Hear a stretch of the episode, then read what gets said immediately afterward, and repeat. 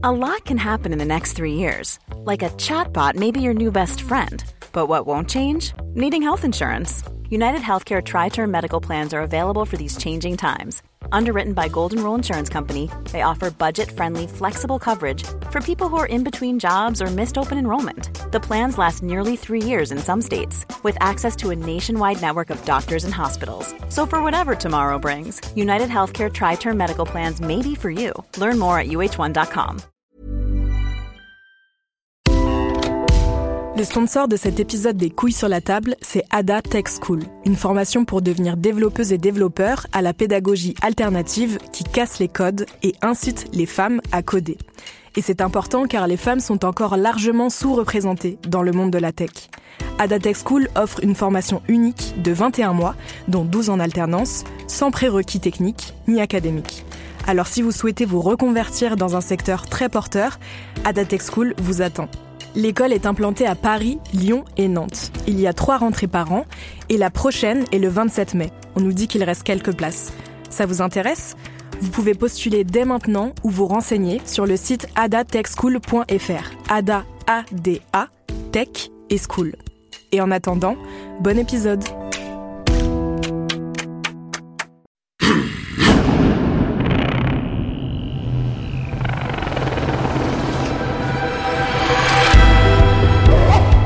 Ceci est un épisode d'éducation sexuelle, poétiquement intitulé Tout sur la bite.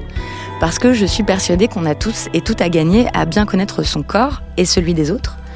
Les organes génitaux masculins restent en fait assez méconnus et j'ai l'impression qu'on croit souvent qu'ils ont un fonctionnement simple et évident alors qu'en fait euh, pas du tout. Dans cet épisode, on va donc examiner l'anatomie détaillée du pénis, des testicules et de la prostate.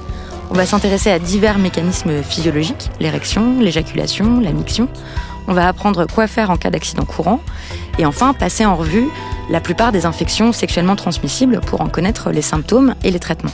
On fera aussi le point sur s'il est ou non possible d'agrandir la taille de son pénis, sur comment bien uriner, comment apprendre les bons gestes d'hygiène aux petits garçons, et puis vous verrez sur plein d'autres sujets.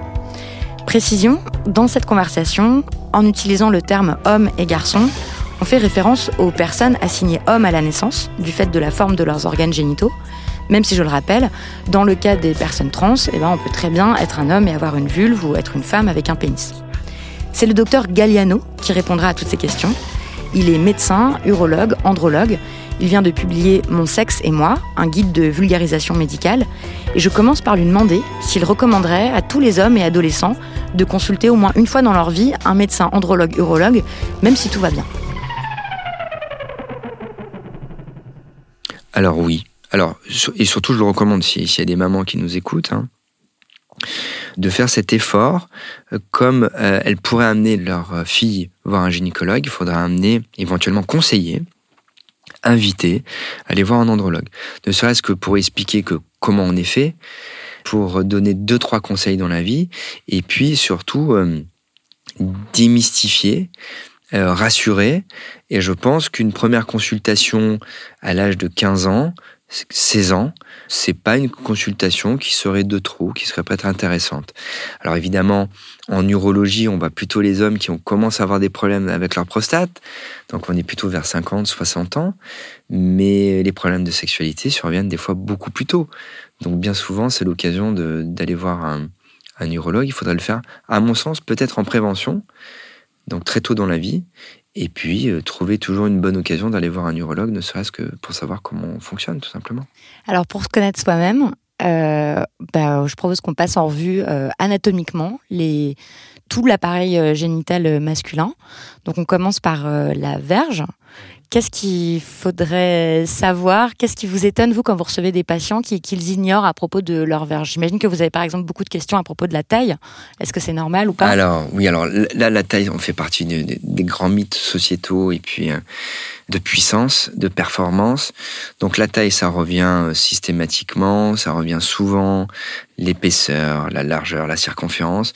Bon, globalement, l'humanité elle est à peu près identique en érection. En moyenne, on est à 13 cm. Au repos. 13,12 en érection, 11,66 cm de circonférence. en érection. Voilà, c'est ça la vraie taille moyenne. Ça, c'est ça. Après, au repos, vous avez euh, les notions de pénis de sang et pénis de chair. Donc, vous avez évidemment des verges spectaculaires, puisqu'au repos, elles peuvent être plutôt petites et peuvent prendre jusqu'à 3 ou 4 fois leur taille en érection. Et puis, vous avez des verges qui, de base, au repos, sont beaucoup plus flasques. Hein, donc, ce sont les pénis de chair qui, eux, ne font que durcir, mais ne s'allongent pas beaucoup. Ils ne sont pas très spectaculaires. Ça, ça paraît quand même assez simple. Et pourtant, il y a euh, donc il y a énormément de méthodes qui existent euh, toujours, qui sont pour lesquelles il y a beaucoup de publicité, des spams et tout pour euh, des méthodes pour agrandir son pénis. Bah pour moi c'était clair qu'il y avait aucune méthode qui fonctionnait donc je m'étonne toujours du succès de, ces pubs là, de ces ouvrages là. J'ai vu là en, regardant des ouvrages qu'il y a il y a plein d'ouvrages qui vous promettent euh, des méthodes secrètes pour allonger euh, son pénis et tout, des crèmes et tout ça. Bon, vous, en tant que médecin, qu'est-ce que vous pouvez dire de ces, euh, toutes ces méthodes qui promettent d'allonger le pénis? Ça marche pas, non? Alors, il n'y en a aucune qui va marcher sur, sur, sur une verge normale. Si vous n'avez pas de diabète, si vous n'avez pas de maladie vasculaire, si vous n'avez pas une prostatectomie radicale, votre verge, de facto, elle a sa longueur et son diamètre. Ce qu'on peut faire, par contre, c'est jouer sur l'élasticité. Alors en fait, ces promesses d'allongement, c'est des promesses d'allongement surtout au repos. Hein. vous utilisez un vasodilatateur, une crème chauffante, votre verge, forcément, le, elle va être plus élastique au repos. Mais en érection, vous n'allez rien gagner. Et en plus, au repos, on parle de 1 ou 2 cm en plus, hein, c'est tout. C'est pas spectaculaire non mais plus. Bien hein. sûr, mais c'est un peu la, même verge que vous aurez lorsque vous auriez un rapport sexuel. Voilà, cette verge qui est un peu gonflée, un peu, un peu, un peu potelée, qui est encore un peu gorgée de sang. Ok. Y a des gens qui achètent quand même des extenseurs péniens, des vacuums et tout ça, et vous dites, ok, ça permet peut-être de gagner 2 cm si on s'entraîne 4 heures par jour pendant 6 mois. Et en plus, c'est super risqué. Alors oui, le, alors le risque, il, n'est pas nul, hein. c'est-à-dire que le risque, c'est que lorsque vous voulez étendre votre verge, il faut penser aussi qu'une verge, c'est une artère, une veine, un nerf.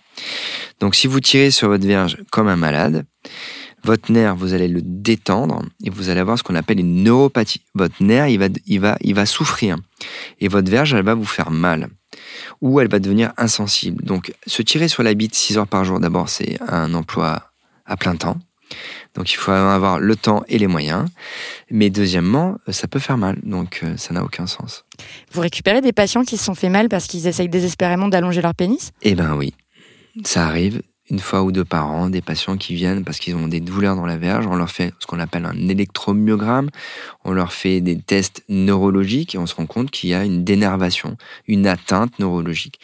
Donc oui, il faut faire attention à ces, appareils. Voilà, il faut les utiliser sous les conseils d'un médecin, à bon escient. Ça peut rendre service dans certaines situations, mais en tout cas, pour s'allonger la verge, il n'y a même pas de méthode chirurgicale fiable. Ok, donc abandonnez ce projet. Si jamais vous y avez pensé, n'y ne, pensez plus. Ça n'est pas possible, quoi. Il vaut mieux, vaut mieux, vaut mieux penser à autre chose.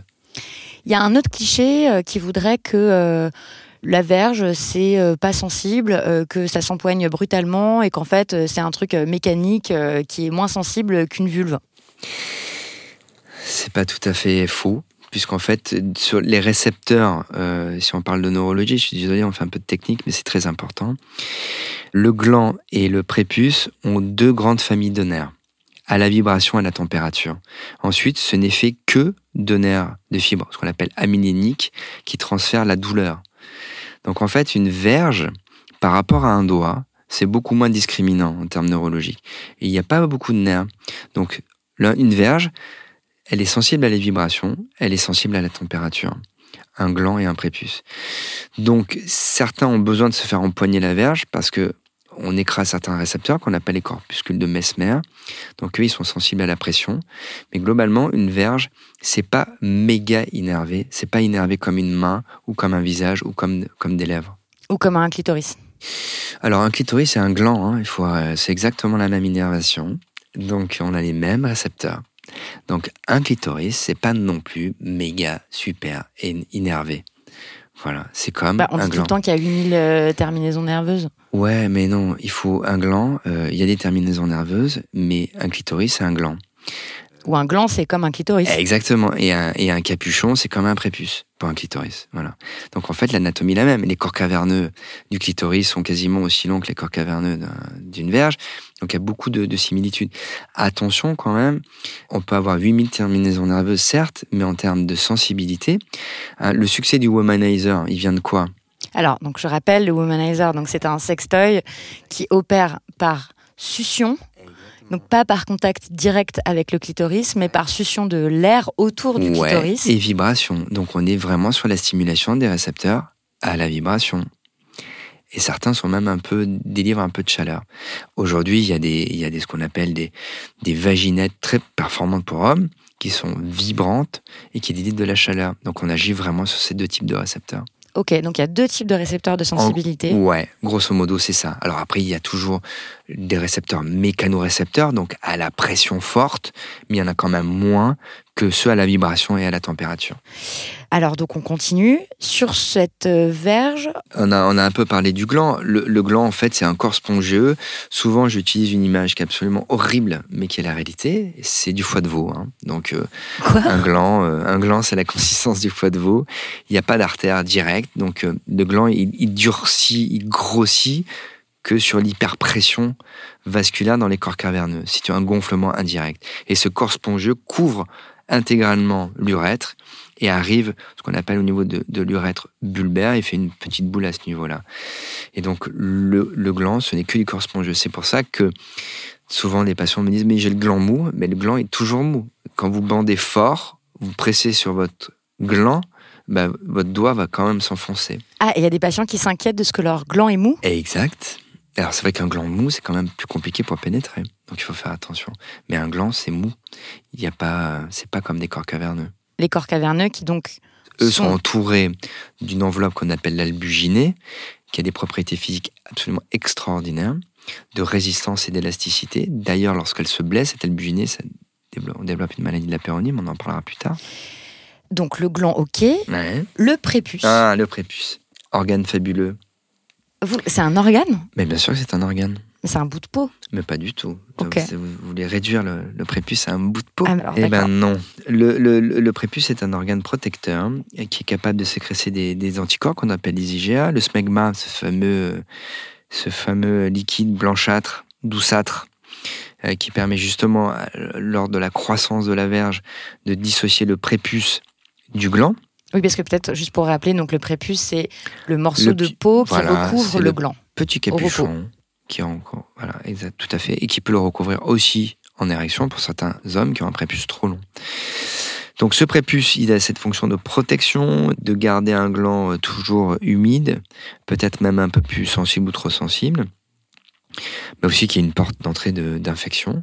Donc il y, a du, il y a du positif et du négatif, il peut y avoir des mauvaises odeurs aussi, et puis le prépuce peut devenir dysfonctionnel, donc il peut se rétracter et causer ce qu'on appelle un phimosis, donc un anneau qui empêche le gland d'être à l'air, au repos et en érection, ou au repos et enfin soit l'un, soit l'autre, soit les deux en même temps. Ensuite, ce, ce petit capuchon, ce prépuce, il est relié au fourreau de la verge par un fil qu'on appelle le frein, qui est un organe très important aussi, puisqu'il a une double fonction, celle évidemment de ramener le prépuce sur le gland, mais c'est aussi un organe sensoriel qui permet aussi de poursuivre euh, l'excitation finale qui correspond à, l'orgasme avec les sécrétions de dopamine, puisque les petits spasmes du frein vont tirer un petit peu sur le gland et continuer et amplifier un petit peu la réponse euh, afférente au niveau du cerveau pour continuer la stimulation. Donc le frein, c'est cette petite peau que vous avez à la face ventrale euh, de la verge, euh, en dessous du méa urinaire, là où les urines sortent, et euh, le fourreau de la verge.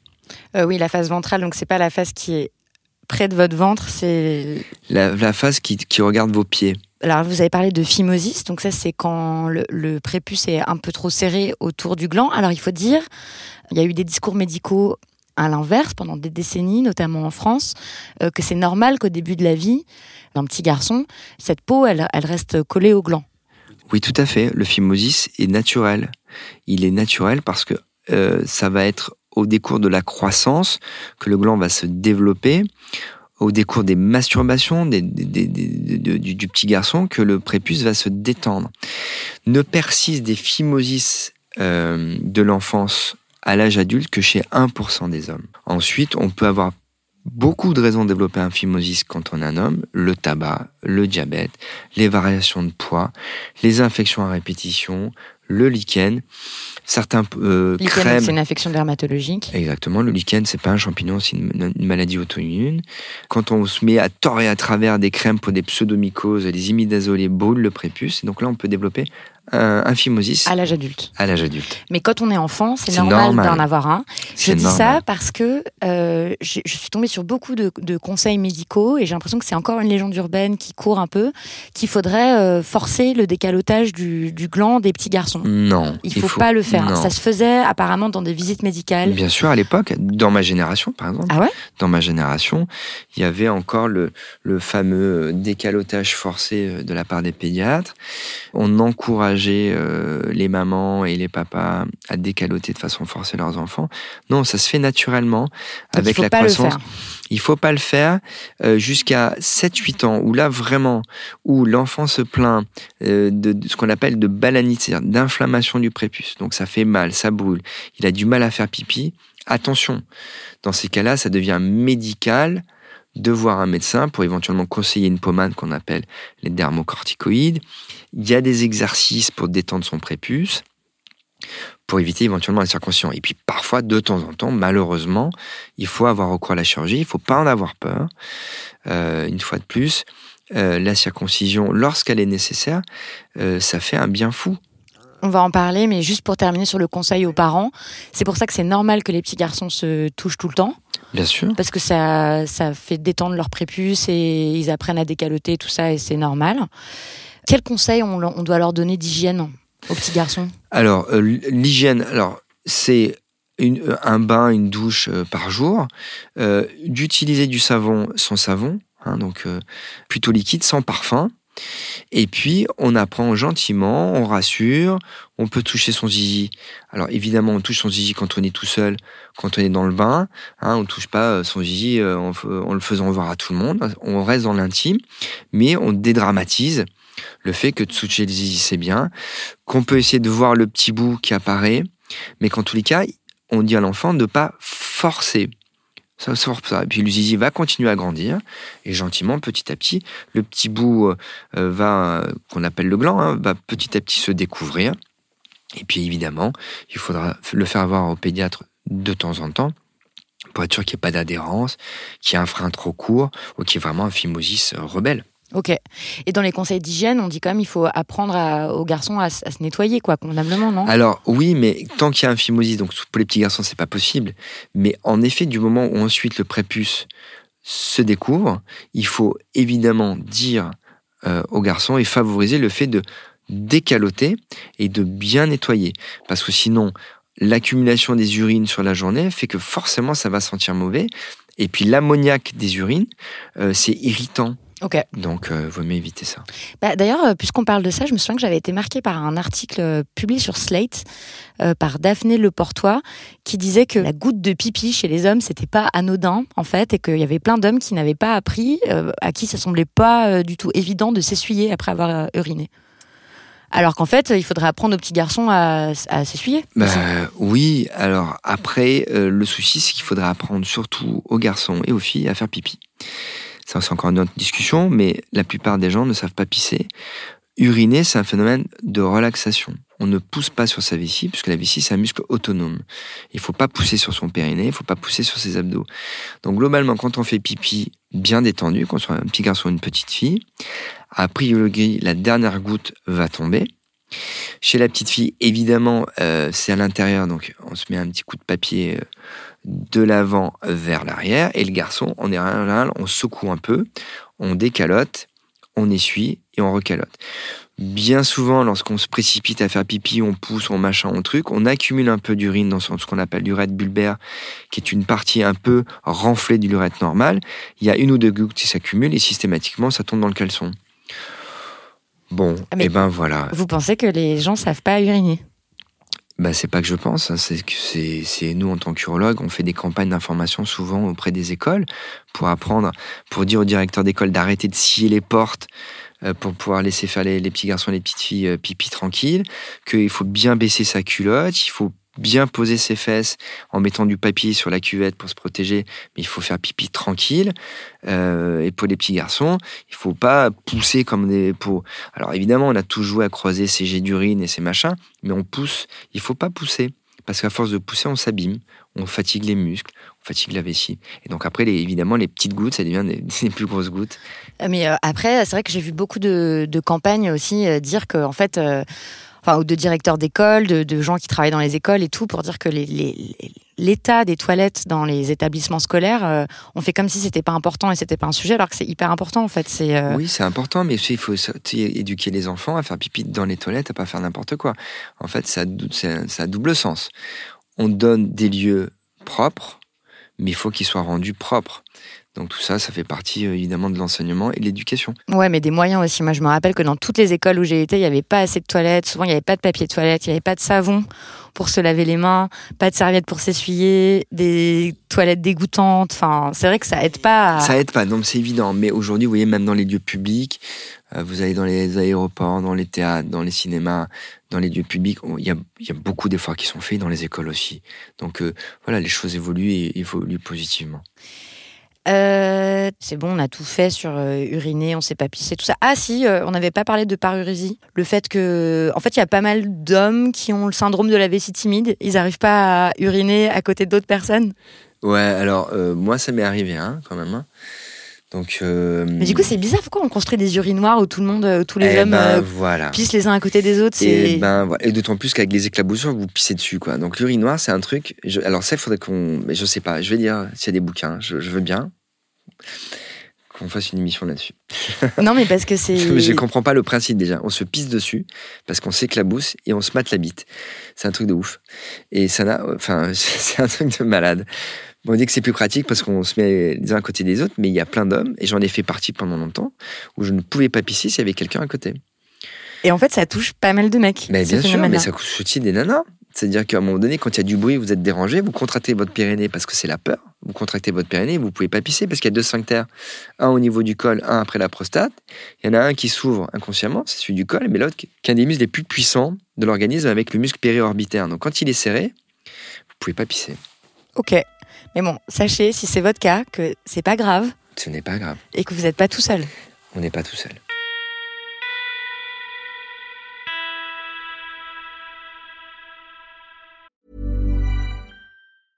Mom deserves the best, and there's no better place to shop for Mother's Day than Whole Foods Market. They're your destination for unbeatable savings, from premium gifts to show-stopping flowers and irresistible desserts. Start by saving 33% with Prime on all body care and candles. Then get a 15-stem bunch of tulips for just $9.99 each with Prime. Round out Mom's menu with festive rosé, irresistible berry chantilly cake, and more special treats. Come celebrate Mother's Day at Whole Foods Market. Quality sleep is essential. That's why the Sleep Number Smart Bed is designed for your ever evolving sleep needs. Need a bed that's firmer or softer on either side? Helps you sleep at a comfortable temperature? Sleep Number Smart Beds let you individualize your comfort so you sleep better together. JD Power ranks Sleep Number number 1 in customer satisfaction with mattresses purchased in-store. And now, save 50% on the Sleep Number limited edition Smart Bed for a limited time. For JD Power 2023 award information, visit jdpower.com/awards. Only at a Sleep Number store or sleepnumber.com.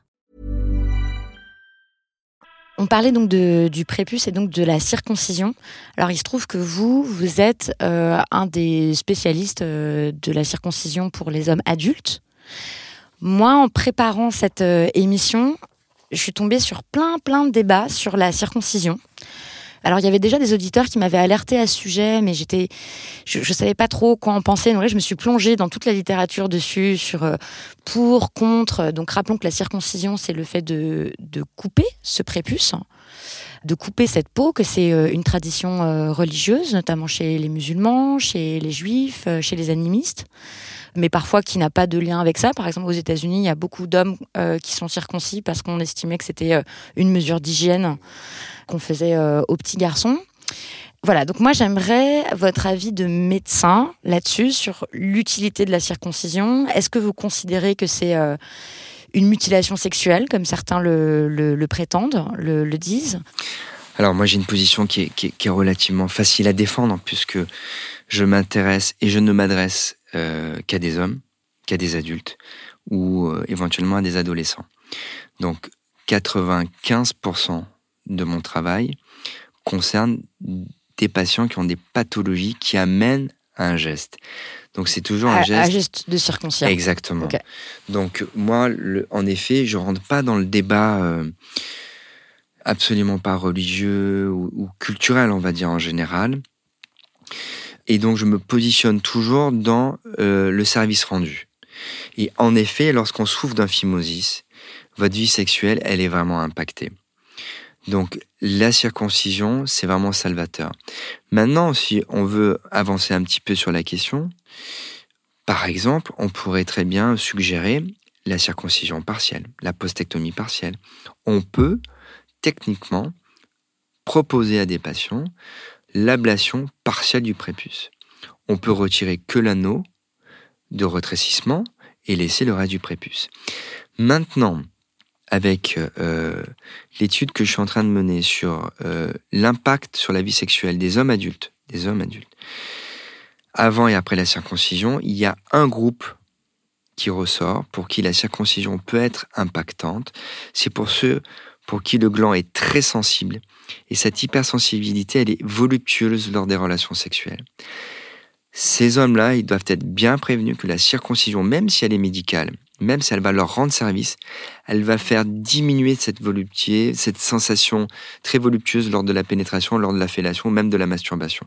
Du moment où on les prévient, il y a une balance entre le bénéfice et le risque.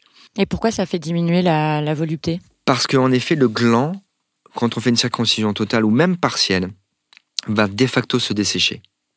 Alors après la légende du gland hyper kératinisé, c'est faux. Oui, donc kératinisé, c'est-à-dire que la peau du gland va s'épaissir. Va s'épaissir, ça c'est pas vrai. Ça c'est faux parce que alors c'est non, c'est vrai, mais c'est faux dans la façon dont on, te le dit. On a fait des, des, des, dissections, des analyses sur sujets décédés âgés, circoncis et non circoncis. Ils avaient tous plus de 80 ans. Tous ces patients avaient la même kératinisation de leur gland. La circoncision fait simplement accélérer le phénomène. Point. Mais la kératinisation ne diminue absolument pas le nombre de récepteurs. Tant et si bien que je fais aujourd'hui une étude sur le nombre de récepteurs lorsqu'on retire un prépuce. Donc on travaille sur des densités neurologiques de terminaisons nerveuses dans les prépuces. Elle est extrêmement faible. Donc c'est pas sensible un prépuce? Alors insensible, c'est très peu. Un prépuce, c'est très peu sensible. Il y a des fibres à la douleur, une fois de plus, à la vibration et un petit peu à la chaleur. Donc en effet, la légende qui veut nous faire croire que le prépuce, c'est ultra sensible et que c'est ultra... Non. Si on est scientifiquement, et c'est de ça que je parle de science, puisqu'on fait des études sur la densité neurologique, la densité neurologique d'un prépuce, elle est moindre que celle du gland. Ok, donc et ça c'est très important de le dire parce que j'ai vu dans les arguments des personnes contre la circoncision et tout essayer de faire un équivalent entre la circoncision et les mutilations génitales féminines par exemple. Non. Et ça n'a rien, à, voir. On rappelle que les mutilations, euh, parmi les mutilations euh, sexuelles féminines, il y a donc l'excision, qui est donc le fait de couper euh, tout ou une partie du clitoris. Ah et ça, bah. l'équivalent pour un homme, ce serait de couper tout ou une partie du gland. Bah, bien bah, sûr. C'est pas pareil quand même de couper strictement rien à voir. Ok. Ah oui, j'ai toujours, euh, j'ai aussi une autre question là sur l'hygiène. Euh, bon, j'aime bien rappeler que on ne touche pas une vulve avec des mains sales parce que ça crée des infections, enfin ça peut créer des infections, euh, toutes sortes de complications et tout, mais apparemment c'est pas un conseil qui est forcément euh, intégré quoi par euh, les gens qui, qui touchent des vulves parfois avec des mains sales. Est-ce que c'est pareil pour les pénis? Est-ce qu'il vaut mieux pas les toucher avec des mains sales? bah, en général, alors il faut relativiser tout ça. On a une barrière qui est absolument dingo, c'est l'épiderme. Le gland, Donc la peau. Voilà, le gland c'est pas une muqueuse, c'est recouvert d'un épiderme pavimenteux. Hein, donc c'est pas la muqueuse, elle est au niveau du méa, dans le canal urinaire. Hmm. alors que chez les femmes, la muqueuse c'est euh, à l'intérieur du Exactement. vagin, mais la- à l'intérieur de la vulve aussi, non? Eh ben non. C'est pour ça que si les petites lèvres et les grandes lèvres, C'est de pas la de la muqueuse, Ouais, c'est de la peau. C'est pour ça que on peut modérer un peu votre propos, dans le sens où, tant que ça reste sur la peau, on est couvert de germes. Hein, voilà, je fais ça, Donc là, Hein, vous êtes en train de vous nez. le nez. Ouais. j'ai du staphylocoque sur les doigts. Si je touche mon périnée, je vais avoir du Escherichia coli sur mon doigt. On est gavé de germes. On vit en symbiose avec nos germes. Vous en avez euh, 10 000 milliards dans le tube digestif. hein, c'est votre biotope. Vous avez un biotope vaginal et nous, enfin nous, en tout cas, on est en train de, d- éventuellement d'évaluer, d'essayer d'évaluer le biotope eh ben, du gland, du prépuce. Est-ce qu'on vit en bonne harmonie au niveau de, de nos bactéries à ce niveau-là? Donc, en effet, l'hygiène des mains, c'est important. Maintenant, on vit avec des bactéries. hein. Dans la bouche, vous avez des milliards de bactéries. Et d'ailleurs, je vous pose la question, à quoi ça sert de rouler une pelle à, à sa copine ou à son copain? À s'échanger ses biotopes. Eh ben, bravo. Et voilà. Et donc, il faut pas avoir peur des bactéries non plus. Ok, C'est bon, les bactéries. ok, ça marche. oui. Euh, on a parlé un peu du frein. Quand est-ce qu'il faut s'inquiéter d'un frein qui est normal ou pas normal? Il y a des freins qui sont trop courts. donc exact. cette petite partie de peau entre le Oui. gland et le prépuce. Exactement, cette petite partie. Alors, on a- il y a, il y a une équipe italienne qui a développé un test. C'est très facile à faire. Vous tirez à fond sur votre fourreau de la verge et si votre gland fait un angle droit, c'est que votre frein est trop court. Alors, bien évidemment, hein, vous l'aurez. Enfin, je pense que quelqu'un qui a un frein court, euh, il le sent parce que lors des rapports sexuels, même avec un préservatif, bah, ça fait mal, ça tire et bien souvent, on peut se les railler, se l'abîmer un peu et puis on se l'abîme, puis il fibrose, puis il devient dur. Et après, le, le, le, le risque, c'est de se le casser. Alors, si on se le casse en partie, on finit aux urgences parce qu'en fait, euh, ça saigne, c'est une veine qui saigne, mais si on, si on se, on, on l'arrache jusqu'à l'artère, là, c'est une vraie hémorragie, ça fait un petit jet de sang, ça fait peur, on n'en meurt jamais, hein, il faut juste euh, prendre des Kleenex ou du coton bien serré et puis aller voir euh, un urgentiste ou un urologue pour euh, être recousu et voilà. Donc, mais restez pas avec un frein court parce que c'est désagréable, ça fait mal, ça fait débander, ça engage pas à mettre un préservatif. Donc il vaut mieux se repérer de son frein suffisamment tôt pour être épanoui. quoi. Ça touche beaucoup d'hommes? Les freins courts, Ouais. oui, ça touche à peu près une dizaine de pourcents, une quinzaine de pourcents. Donc c'est relativement fréquent quand même. Alors, il nous manque les testicules, qui, est quand même, euh, qui a quand même donné le nom à cette émission. Donc, euh, parlons des testicules. Est-ce qu'il faut s'auto-examiner les testicules? Est-ce qu'il faut à quoi il faut faire attention? Qu'est-ce qui est normal, pas normal? Il faut s'auto-palper. Euh, D'ailleurs, dans, notre bouquin, il y a la description de l'autopalpation. Une fois Ouais, On par en a semaine. parlé aussi dans un épisode sur le cancer du testicule. Exactement. Ouais. L'autopalpation, euh, il faut la faire une fois par semaine. On fait rouler ses testicules entre pouce et index. Un testicule, c'est à la fois ferme et lisse. La moindre boule, euh, même sous une forme de lentille ou à contrario même de pois chiche, il faudra faire consulter immédiatement. Le cancer du testicule, c'est à deux pics, 20 ans et 40 ans. Euh, donc l'autopalpation, c'est comme l'autopalpation mammaire. Il faut, faut faire attention à ses testicules. Après, si on descend, il y a le périnée. Le périnée. Voilà, Mhm. donc ce sont des muscles. hein. C'est un, un- un muscle. Ça existe euh, dans tous les corps humains, en fait. Alors, les femmes, on a l'impression qu'on est un peu plus sensibilisé à ces histoires de périnée parce qu'il faut faire une rééducation Oui. quand on a accouché. oui. Mais est-ce que les hommes aussi auraient intérêt à entraîner leur périnée? Déjà, comment, comment ils peuvent sentir leur périnée? Ah, ça c'est une très bonne question. D'abord, il faut le toucher. Alors le périnée, Donc, faut le toucher. Donc, pour le toucher, c'est euh, la partie entre l'anus et les bourses. exactement. Ah, Vous suivez ce petit rafet. Donc ce petit rafet, c'est ce petit filum, ce petit trait noir qui correspond en Blanc, fait. des fois, non? Bah, il est bien souvent noir parce que ça correspond à l'imprégnation de testostérone durant notre vie fétale. Donc plus vous avez reçu de testostérone pendant votre vie fétale, plus ce trait est noir Ok, mais donc c'est le trait qui part de, Du frein. Du frein. et qui arrive à l'anus. Ok. Et qui fend en deux les testicules et le périnée. Donc si vous passez votre doigt là, vous touchez ça, c'est le périnée. Et le périnée, c'est quoi? C'est plusieurs muscles. Il y a les muscles releveurs de l'anus, il y a les sphincters urinaires. Euh, ça fait un diaphragme. Alors chez la femme, bah, il est ouvert par le vagin. Chez l'homme, donc il est fermé. Mais ce qui est très intéressant, c'est qu'il y a des muscles qui sont, qui sont très importants pour les garçons, surtout pour éjaculer loin et pour avoir de meilleurs orgasmes. C'est les muscles bulbo-caverneux et ischio-caverneux.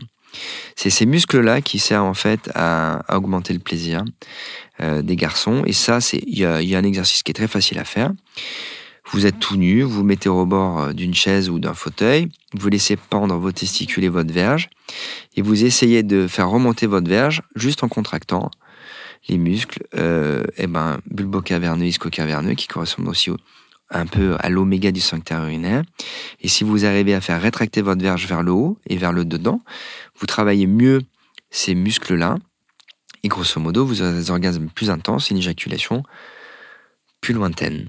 Et donc, faut s'entraîner? Eh bien, bien sûr qu'il faut s'entraîner. Mais et c'est quoi le rythme d'entraînement que vous préconisez? Vous pouvez faire des exercices de 10. Là, je vous parle, je suis en train de le faire. Ok, moi aussi. Non, parce que c'est vrai, les filles, on apprend. euh, C'est vrai qu'il y a plein de conseils dans les magazines féminins et tout, de parce qu'on a des orgasmes plus puissants. Bah ouais. Bah les garçons, c'est pareil. Euh, et donc apprendre à contracter son, son périnée parce que c'est un, un Bah muscle, ouais. ça peut se muscler. Alors Exact. parfois c'est trop tendu aussi. Parfois. euh, Ah, alors ce que vous dites, c'est juste. Quand un, un périnée est trop tendu, on a des garçons qui ont des douleurs dans l'anus, qui ont du mal à faire pipi. C'est comme s'ils avaient une prostate, où ils ont des douleurs à l'éjaculation.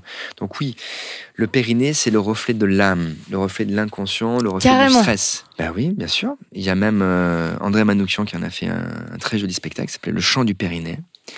Et donc, euh, par le périnée, il se passe beaucoup d'émotions. Comme le diaphragme euh, respiratoire. Mais moi je, moi, je préfère le périnée. Ok. Je suis plus à l'aise avec mon périnée qu'avec mon diaphragme.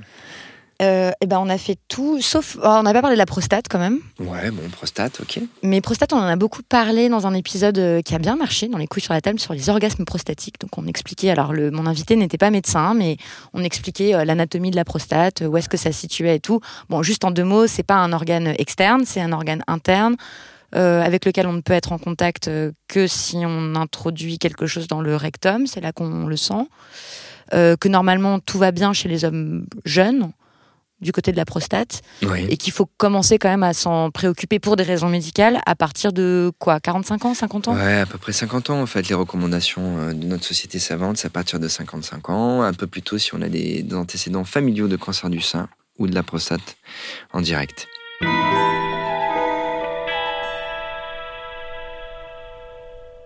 Ok, maintenant qu'on a vu toute l'anatomie, on va parler des, de la, hum, comment on va appeler ça, des manifestations physiologiques de, de cet appareil euh, génital.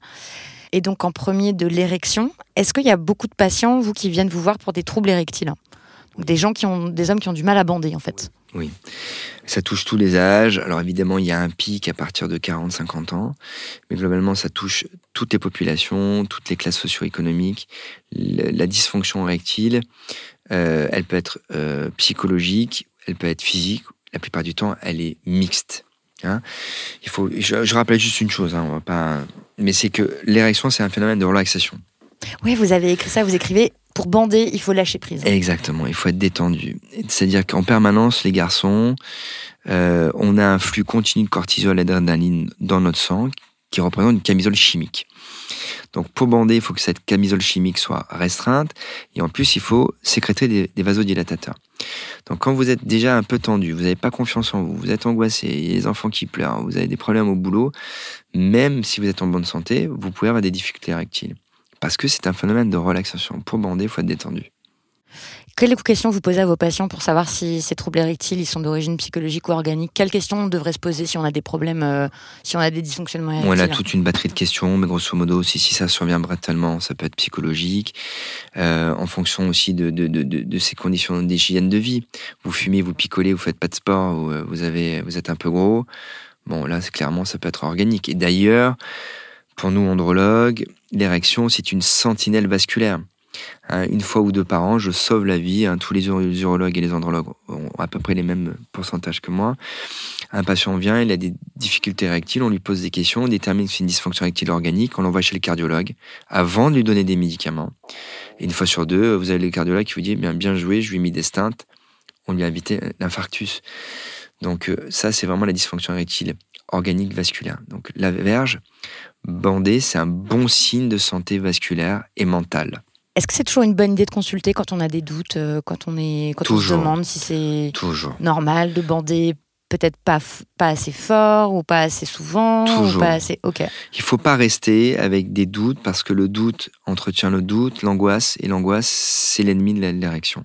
Donc consultez un médecin traitant, un généraliste euh, ou un spécialiste, peu importe, mais il faut consulter. oui. Euh, ok, on a parlé de l'érection, éjaculation. Euh, Est-ce qu'il y a des signes qu'il faut surveiller? Est-ce qu'il y a des trucs qui devraient... Alors l'éjaculation, euh, l'éjaculation, oui, une éjaculation, il faut la couleur du sperme, c'est important. S'il y a du marron ou du rouge, donc du sang frais ou du sang digéré, il faut consulter. Ça peut être une infection ou autre chose. Euh, un sperme qui pue, un sperme qui est jaune, ça peut être une infection, il faut consulter. Un sperme douloureux, une éjaculation douloureuse, il faut consulter, ça peut être une infection. De toute façon, de manière générale, on est d'accord qu'en sexualité, il faut jamais avoir mal. C'est pas une bonne idée en fait. Si on a mal, Alors, Faut quand même- Ouais, donc Hein. hein, c'est quand même euh, le- hein, le- la sexualité, c'est un moment d'échange, de, de, de, de- de plaisir. La douleur n'en fait pas partie. oui. hein, donc, enfin, euh, après, on peut aimer, après, choisir la douleur voilà, et tout. On peut mais- aimer souffrir, ça c'est euh, tout est respectable, bien évidemment, mais de base, on n'est pas outillé pour souffrir. Ok, donc ça, c'est par exemple typiquement un signe, quoi, quelle que soit l'intensité ou pas de la douleur, faut quand même un peu se. Il faut ça, il faut s'alarmer. Ok. J'imagine qu'on vient vous voir pour des problèmes d'éjaculation considérés comme trop rapides. Oui. À partir de quel moment on considère que c'est trop rapide Alors, la définition aujourd'hui internationale, parce qu'on est sorti un peu de la définition franco-française qui était d'éjaculer avant l'orgasme de sa partenaire. Quoi Grand Dieu. C'était ça là Mais oui, c'était une définition qui était encore embauchée, encore employée il y a, j'ai encore une vingtaine d'années, même pas une quinzaine d'années encore.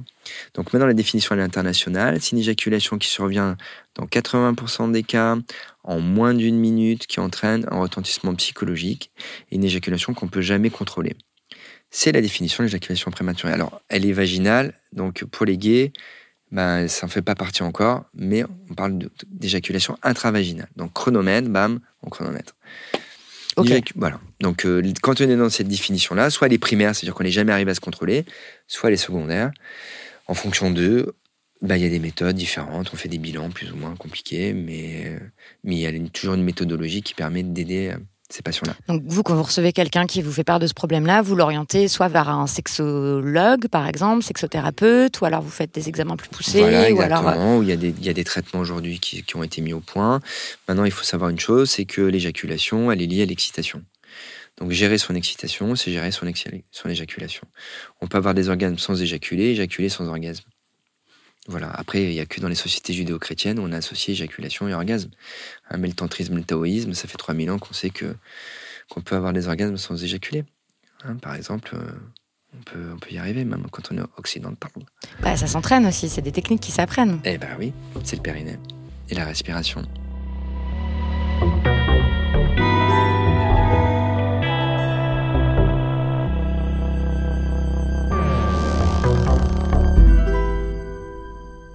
Alors, moi, j'ai appris l'existence euh, d'une maladie enfin, dont j'avais vaguement entendu parler, mais je m'étonne de ne pas la connaître alors que ça touche quand même près de 10% des hommes. C'est la maladie de la péronie. Qu'est-ce que c'est? Est-ce que ça soigne? À quoi il faut faire attention? Quand consulter? Dites-nous tout. Maladie de la pérodie, mon, on va dire le, mon grand combat pour les garçons. Euh, c'est une, en fait, on dit maladie, mais c'est pas une maladie. En fait, c'est un traumatisme qui fait qu'en se cicatrisant mal, la verge se déforme du côté de la blessure. Cette fibrose qui se fait au niveau de la verge entraîne une déformation de la verge, des fois catastrophique, au-delà des 90 degrés. Donc 90 degrés, c'est un angle droit, mais des fois 120 degrés, ça vous fait un U. Donc on ne peut plus faire l'amour, même si on bande toujours. Donc on c'est- peut plus faire l'amour avec pénétration. on ne peut plus pénétrer. Mais la masturbation à 120 degrés, ça devient compliqué aussi. La fellation euh, avec un U, c'est compliqué. Donc c'est très compliqué, même si en effet, je suis d'accord avec vous, faire l'amour, c'est pas que la pénétration, mais en les cas, ça limite beaucoup sa sexualité. Donc ça entraîne énormément de souffrances physiques et psychologiques. Et donc comment faire pour prévenir euh, ce, ce risque? Il faut faire attention lorsqu'on fait l'amour, qu'on soit un homme ou une femme, ou qu'on fasse l'amour avec un homme ou une femme, un homme ou un homme, enfin peu importe, au grand mouvement de bassin de sa partenaire ou de son partenaire. Parce que bien souvent, c'est soit des traumatismes répétés, donc cette maladie survient souvent à 50-60 ans. Pourquoi? Parce qu'on vieillit, on se répare moins bien, on a moins de testostérone, et donc on développe cette fibrose, ou bien quand on est jeune, on peut se faire authentiquement une micro-fissure. Je ne parle pas de fracture parce que non, vous arrivez aux urgences, hein, mais une micro-fissure. Vous avez la mauvaise génétique, vous vous réparez mal, et là on rentre dans l'enfer. Mais globalement, il y a des choses à faire pour bloquer l'évolution de la maladie. Ça, c'est très important. Déjà, il faut consulter tôt, du coup. Il faut consulter tôt, il faut s'impliquer, il faut consulter tôt. Il y a des méthodes qui bloquent l'évolution de la maladie. Mais quand est-ce qu'il faut s'inquiéter? Il faut s'inquiéter si on a des douleurs à l'érection. Il faut s'inquiéter si on a eu un traumatisme lors d'un rapport sexuel ou si on a reçu un coup sur la verge, qu'on a mal en érection ou quand on commence à sentir une petite boule dans sa verge ou quand on commence à avoir sa verge qui se dévie. Il faut pas attendre, il faut consulter. Par contre, c'est vrai que euh, avant, enfin, c'est normal quand même. Il y a plein de verges euh, qui en érection dévient un peu. Ah mais bien sûr. Euh, vont plus vers le haut, vers le bas. Enfin, sur les côtés. Ça, c'est lié, lié en fait. On est tous asymétriques, hein, que ce soit les yeux, euh, les oreilles. Enfin, et la verge, c'est pareil. Il y a deux coques caverneux en fonction de à quelle vitesse ils se sont développés lors de, de l'adolescence, eh ben, la verge va porter à droite, va porter à gauche, ou vers le bas, ou vers le haut. Mais par contre, si cette déviation-là change, Exactement. là. S'il y a une euh, cassure, en fait. S'il y a une cassure, s'il y a un nodule, mais surtout, ça fait une cassure ou un rétrécissement, ça peut faire des sabliers, des coups de hache. Mais bien souvent, 80% de la péronie, c'est une courbure qui est dorsale. Il faut consulter rapidement. Vers le ventre Vers le ventre. Ok, et là, il faut consulter. Exact. C'est tabou, cette maladie? C'est tabou. Euh, bah, c'est tabou. C'est tabou. Bah, J'espère que ça sera de moins en moins tabou en France d'en parler. Mais en effet, c'est compliqué pour les garçons d'en parler entre copains, parce qu'évidemment, vous, vous êtes l'objet de, vous êtes victimisé, hein, vous êtes, euh, on vous traite de capitaine crochet, de petit sable, vous tirez dans les coins, donc ça vous fait rire cinq minutes, mais quand ça vous touche, ça vous fait plus rire du tout. Est-ce que vous conseilleriez aux hommes de parler plus de leur santé sexuelle avec leurs amis, avec leurs potes, avec euh, la femme qui partage leur vie s'ils sont hétéros? Moi, je pense que tout est bon à prendre, c'est-à-dire que du moment où la parole est libérée, on fait circuler les informations, où on prend du recul, parce que parler, ça sert à ça, c'est prendre du recul, c'est dédramatiser. Bien sûr, je trouve que c'est une, bonne attitude. Mais attention de ne pas tomber dans la caricature. Et justement, quand quelqu'un veut s'ouvrir, s'il peut pas s'ouvrir correctement, il va se fermer, ça va être pire. Donc il faut bien choisir ses amis.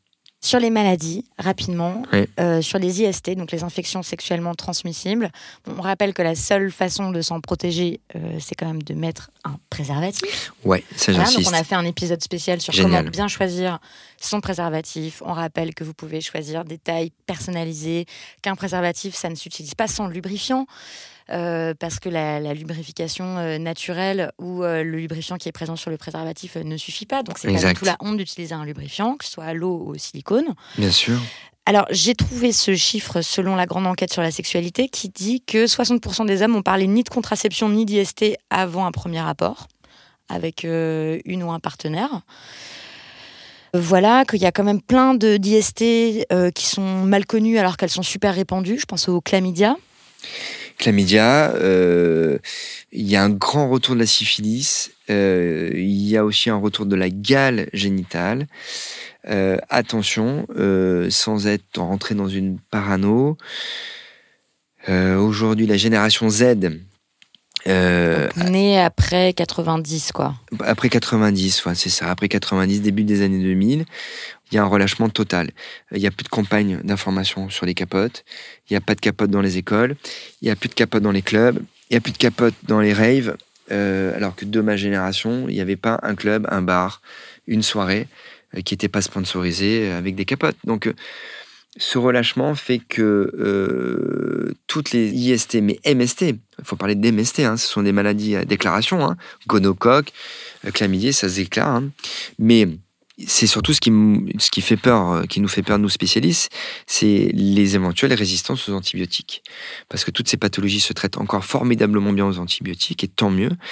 Que va-t-on faire si ces pathologies qui se répandent et aujourd'hui, il y a une explosion euh, des, quand même, des infections à chlamydia. Qu'est-ce qu'on va devenir si euh, il y a un chlamydia qui sort résistant à l'azithromycine, à la doxycycline Quand même, donc il faut éviter de les répandre et éviter d'en attraper. par exemple, le chlamydia, c'est pas, euh, alors c'est pas aussi grave que le VIH. Non, c'est pas aussi grave, mais si vous avez, si vous devenez stérile, homme ou femme. Parce que voilà, le chlamydia, c'est une maladie qui peut rendre stérile si c'est pas Exactement. traité. On n'est pas toujours, on n'a pas toujours des symptômes. On peut être porteur euh, ou porteuse asymptomatique des chlamydia. Oui, Il y a plein de mecs qui portent euh, des chlamydia, ils n'ont pas de symptômes, ils les Dans les amygdales aussi, hein, chez les, chez beaucoup, il y a pas mal de transmission de chlamydia chez les gays par la fellation, hein, donc euh, c'est par les amygdales, hein, tout simplement. Donc oui, il faut faire.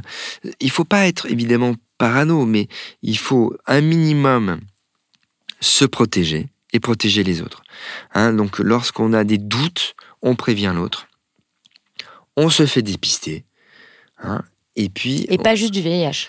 Exactement. On se fait dépister, on demande la totale. On va voir son médecin généraliste, homme ou femme, et on dit ok, je voudrais euh, une détection de Exactement. toutes les MST possibles. Donc on va pas faire là toutes les maladies possibles et imaginables euh, qu'on peut avoir, mais c'est très bien expliqué euh, dans votre livre. Euh, en tout cas, c'est un sujet euh, à, à prendre au sérieux. Il faut en parler avec ses partenaires sexuels, euh, se protéger avec des préservatifs, se faire dépister régulièrement. Oui. Euh, et pareil, il n'y a pas de honte, quoi. Mais euh, faut- Non, il n'y a pas de honte, il faut le faire. Et puis attention aussi aux pratiques sexuelles. hein, C'est-à-dire qu'aujourd'hui, il y a une sorte de d'archétype euh, du rapport sexuel, hein, fellation vaginale, anale. Bon, attention quand même à ces pratiques, surtout si derrière on ne va pas uriner. Le conseil que je donne vraiment, c'est après chaque rapport sexuel, même une fellation, on va uriner. C'est hyper important d'aller nettoyer le Les, les canal. femmes, urinaire. nous, on entend ça beaucoup, hein, qu'il Oui. faut euh, faire la, il faut aller uriner Exactement. avant et après un rapport sexuel, ouais. Les femmes sont très sensibilisées à ça, mais les garçons À cause des non. infections urinaires. Et voilà. se- Mais les tape, garçons, mais- c'est la même chose. Hein c'est pas parce que le canal urinaire est long, il faut nettoyer son canal urinaire, il faut uriner. C'est très important. Après avoir fait l'amour. Ouais. Ok. Euh, bon, ah, voilà, donc il y a toutes sortes de trucs qu'on peut attraper, donc il faut se prémunir. Les condylomes, c'est pas grave, mais c'est douloureux, c'est extrêmement contagieux. Ah, c'est chiant. L'herpès, ouais, c'est relou. L'herpès Hmm. génital. Hmm. euh, donc on a parlé de la syphilis, des chlamydia, des hépatites. euh, de bon, on peut attraper tout un tas de trucs, donc mieux vaut se renseigner, se protéger. Ouais. Euh, non, j'aimerais qu'on dise un mot quand même des papillomavirus, virus HPV. Alors voilà, c'est ça qui est un peu compliqué avec les papillomavirus, c'est qu'il y en a de toutes sortes, plein de catégories différentes. Il y en a qui sont pas graves, la plupart ils sont évacués naturellement, on s'en rend pas compte et tout. Hmm. Mais il y en a certains qui sont euh, plus, plus, quoi, plus dangereux. On va dire qu'il y a 3-4 souches. Alors aujourd'hui, il y a le Prévenard, euh, il y a même des, des vaccins où, il y en a, où on a mis 9 souches. En fait, il, faut- il y a les papillomavirus qui donnent des cancers, Donc cancer du col de l'utérus. cancer du col du utérus, cancer de la verge, et les autres qui donnent des verrues qu'on appelle des condylomes. Donc aujourd'hui, il existe un vaccin pour les filles et pour les garçons. Faites vacciner vos enfants. Vous, vous les avez fait vacciner vos Ouais. enfants? Oui, clairement. Alors, mon fils à l'époque, il n'y avait pas, euh, c'était pas remboursé par la sécurité sociale, donc je l'ai payé de ma poche. Euh, mais faites-le. Aujourd'hui, c'est remboursé, donc la question ne se pose plus. Dans les pays d'Europe du Nord, il n'y a plus de cancer du col, il n'y a plus de cancer de la verge, même si ce sont des cancers qui sont rares pour la verge, très répandus pour le col. Il n'y a plus de verrues. Hein, quand moi j'opère des patients régulièrement parce qu'ils ont des verrues qui viennent en Donc des permanence, condylomes. des condylomes, ce sont ces verrues, c'est un enfer. Hein, ça vous stresse, vous êtes angoissé, vous n'êtes pas à l'aise, Ça fait Alors, mal. ça fait mal. et Il faut puis- se faire opérer ou les enlever au laser ou les traiter un enfer. et tout, c'est Donc, insupportable. il existe Ouais. un vaccin, faites-vous vacciner. Ok, Voilà. voilà. Très bien. Euh, et les garçons autant que les filles, parce que voilà, on rappelle que si on fait des frottis, par exemple, aux, aux femmes, c'est pour détecter s'il y a des Alors, chez les, HPV. voilà, chez les garçons, ça se voit. Donc, il faut de temps en temps voir l'urologue. La péniscopie, c'est très simple. hein. On a une, une petite technique de manipulation du gland qui nous permet de voir jusqu'à un centimètre et demi dans l'urètre. De toute façon, s'il n'y a rien au-dessus, il n'y a rien en dessous. Donc, euh, voilà. Donc, c'est facile. Mais on peut avoir des HPV euh, virulents quand on est un garçon, être porteur et pas avoir de symptômes. Exactement. Mais de toute façon, je vais vous dire, on, on est, on a été en contact avec des virus comme l'herpès. Tout le monde a l'herpès. 20%, vous dites que 20% de la population, hommes comme femmes, ont de l'herpès. Ah, ben, bien sûr. Labial ou génital. Exactement. Après, soit il y a, il y a malheureusement, il y a que 40, enfin, heureusement, il y en a que 40% des, des individus qui présentent des récidives. 60% ont fait un herpès dans leur vie, n'ont plus jamais d'herpès, comme le condylome. Vous pouvez avoir un condylome, vous pouvez avoir un, un HPV, vous l'éliminez. Vous n'avez pas eu de signe. Point barre. Le cytomégalovirus, pareil, on est tous quasiment CMV+. Bon, ben voilà, on vit avec des virus, on est constitué de virus. Hein, notre ARN, euh, nos autres ADN, euh, il est constitué de virus. Donc, euh, faut pas en avoir peur. Mais il existe aujourd'hui un vaccin, il faut se faire vacciner. Mais sur l'herpès, il y a quand même un truc. euh, moi, j'ai toujours entendu dire que, enfin, fallait surtout pas. En fait, si on a de l'herpès génital, euh, il faut surtout pas avoir des rapports non protégés avec quelqu'un qui a de l'herpès génital on est sûr de le choper, quoi. Alors oui, mais même labial, c'est-à-dire qu'au moment le virus, l'herpès est le plus contaminant, c'est quand les, les vésicules, donc le petit bouton, se perce. Là, c'est des milliards de virus. Ils demandent que ça, c'est d'aller trouver un nouvel hôte. Mais quand le bouton est sec, il n'y a plus rien. Et quand il est au tout début, quand on sent les premiers, les, les- les- les premiers prémices, les premières brûlures, il est pas, on n'est pas encore contaminant. C'est au moment où la vésicule se perd. Donc dans ces cas-là, évidemment, il faut avoir l'honnêteté de dire à sa partenaire, à son partenaire, bon, j'ai un herpès, laisse tomber quoi. Euh, Voilà. Quand on a, mais là, vous parliez de l'herpès Labial labial. ou génital, c'est pareil. Mais on peut avoir un herpès génital, ne pas être en crise d'herpès et avoir des rapports sexuels euh, non, avec un partenaire et pas lui filer. Bah oui, parce que l'herpès, en fait, il vit dans les ganglions spinaux. Ah, il vit au niveau de, de la moelle épinière. Et donc, en fait, l'herpès, il surgit que quand vous êtes fatigué, stressé, angoissé, immunodéprimé. Donc là, vous faites une poussée d'herpès. Voilà. Ok. Et donc, Donc- dans ces cas-là, on s'abstient d'avoir des rapports évidemment, sexuels. quand il y a la petite vésicule qui, qui, qui pète, là, c'est là, il y a plein de virus. Voilà. Labial ou génital, c'est le même, même truc. combat. Il y a aussi tout un chapitre de votre livre euh, qui est très utile pour savoir quoi faire en cas de- d'accident. Euh, ça peut arriver le paraphimosis, donc ça c'est Oui. du décalotage qui est trop long. Voilà, Enfin, c'est que... quand ça dure trop longtemps. Exactement, on laisse son gland à l'air alors qu'on avait déjà un prépuce un peu serré. Et puis là, la muqueuse se met à gonfler. euh, ça fait comme un, un- Le gland se transforme en immense chouba choup et c'est fini. Il faut se faire opérer. Donc, euh, il faut recaloter, euh, il faut, faut pas rester le gland à l'air si on a un prépuce qui est déjà un peu serré. Ça peut arriver donc des fractures. Ça Ouais. arrive. Le faux pas du coït. Euh, coït, ou alors euh, vous disiez aussi dans votre livre euh, érection matinale, on se prend les pieds dans le tapis, on Bah, tombe là, sur sa verge en érection. Ou bien souvent, c'est on, on est en train de se branler tranquillement. La maman arrive comme une fleur sans prévenir, blâme. Ou le papa. On veut ranger tout ça et on se casse la verge. Pareil, Ouais, c'est on va urgences. consulter, Ouais, on va aux ouais, urgences et urgences, tout. Tendinite, rupture des ligaments suspenseurs Ouais. de la verge. Ça, arrive aussi. Ça arrive de temps en temps, mais en effet, on peut, on peut se s'abîmer les ligaments suspenseurs. Donc, on a une douleur à la racine de la verge au niveau du pubis, ça fait mal. Euh, si on se pète tous les ligaments suspenseurs, bon, bon, on a une- ça c'est exceptionnel, mais on peut avoir une verge qui tombe vers le bas. Si ça arrive, pareil, on va consulter. Ouais, c'est mieux. Ok. Eh bien, je crois qu'on a fait le tour. J'espère que vous en savez plus euh, sur euh, l'anatomie, le fonctionnement euh, de, cet appareil génital masculin. J'ai une dernière question à vous poser, comme à tous mes invités, toutes mes invitées. C'est l'œuvre d'art que vous voulez recommander aux auditeurs et aux auditrices. Docteur Galliano. Eh ben, euh, œuvre d'art, euh, la danse contemporaine, par exemple. J'aime bien euh, Julien Lestel qui, dirige une compagnie formidable. Et je trouve que la danse contemporaine, dans l'expression de ce que peut être le sentiment au travers du corps, je trouve que c'est un très beau prolongement de ce qu'est le- un rapport sexuel euh, amoureux. Lorsqu'on exprime autre chose euh, que des mots à travers le corps, ça correspond à- vraiment à ça. Donc, euh, votre conseil, c'est d'aller voir un spectacle de danse contemporaine. Exactement. Pour voir comment des corps peuvent exprimer des sentiments autrement que par des paroles. Merci beaucoup. Ah, merci à vous, c'était top.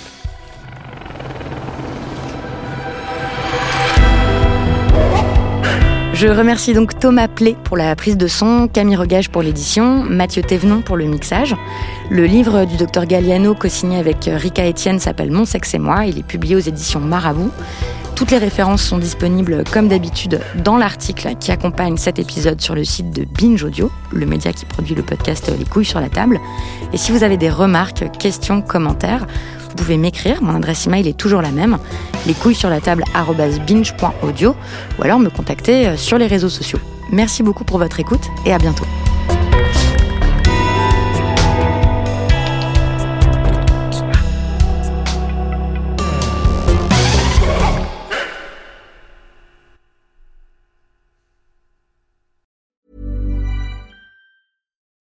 When you need mealtime inspiration, it's worth shopping Kroger, where you'll find over 30,000 mouthwatering choices that excite your inner foodie. And no matter what tasty choice you make, you'll enjoy our everyday low prices, plus extra ways to save, like digital coupons worth over $600 each week. You can also save up to $1 off per gallon at the pump with fuel points. More savings and more inspiring flavors make shopping Kroger worth it every time. Kroger, fresh for everyone. Fuel restrictions apply.